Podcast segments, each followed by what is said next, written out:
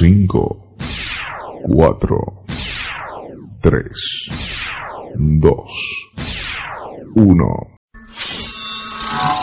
Prepárate, prepárate. Vamos a activar todos tus sentidos. Los decibeles ya llegaron al máximo.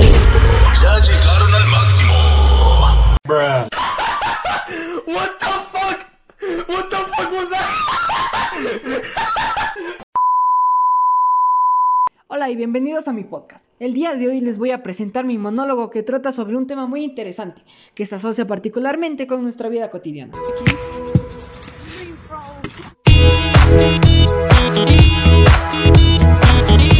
Y ustedes se estarán preguntando, ¿pero qué tema es? Bueno, el tema en esta ocasión, física. Wey, no.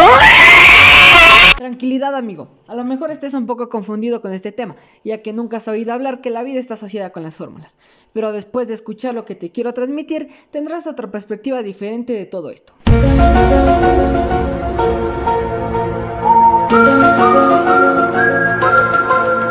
Bueno, para empezar con este tema, puedo decirte que para mí tampoco fue fácil entender toda la primera, ya que en ese tiempo las clases se dividían en distintos periodos de tiempo. Aún así, tenía en mente que todo esto que nos enseñaran podríamos aplicarlo en la realidad. Es por eso que cada día yo revisaba con frecuencia mis libros, para saber qué más es lo que íbamos a aprender. No obstante, llegó el día. Estaba muy entusiasmado por todo lo que había aprendido hasta el momento, pero aún faltaban muchas cosas más por aprender. I I.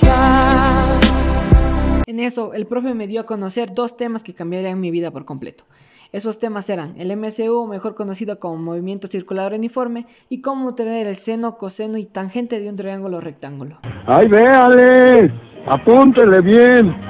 Cuando por fin pude entender el tema, me dio la curiosidad de saber cómo emplearlo en mi vida, y es por esta razón que las fórmulas sirven para todo, ya que si tú te encuentras en tu casa y quieres llegar a coger el bus pronto, debes aplicar la rapidez media, que es la relación entre la distancia que recorres y el tiempo que te demoras. Oh,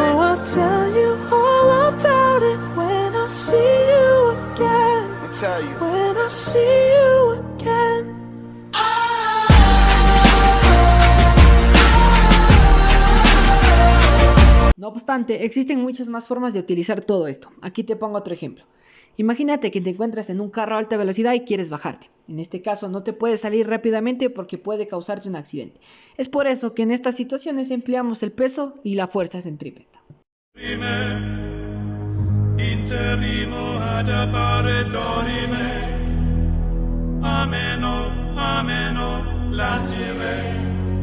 Lo ves, no es tan difícil como lo que creías al principio, pero si aún así no entiendes, te mostraré un ejemplo más fácil.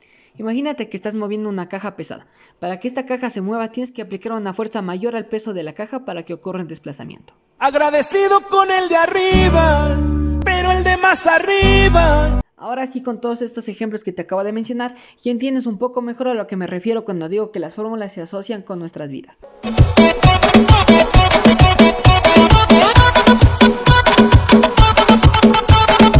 Embargo, todavía queda una parte la cual no te he mencionado aún, que refleja todo esto sobre la asignatura que es física.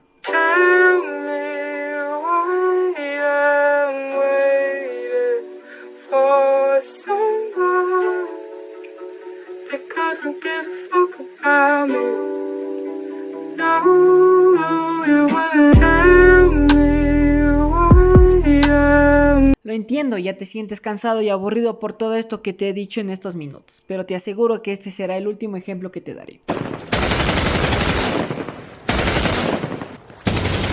Tú te encuentras en un rodeo y quieres enlazar una vaca. Al momento que empiezas a girar esa cuerda, podrás observar que llegó el momento de una fuerza. ¿Qué quiero decir con esto? Que por obvias razones vas a tener que generar una fuerza en forma circular, que provocará que el radián se mantenga estable para que no se unan los extremos. Surprise, motherfucker. Con todo esto que se aplica a la cuerda, también generamos una aceleración centrípeta, el cual nos permite que cambie el movimiento circularmente a cada rato.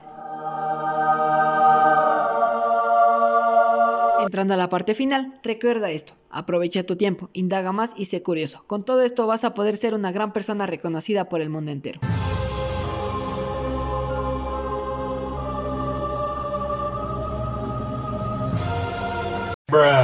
Por último, siempre ten en mente que toda circunferencia tiene su velocidad tangencial, velocidad angular y velocidad lineal.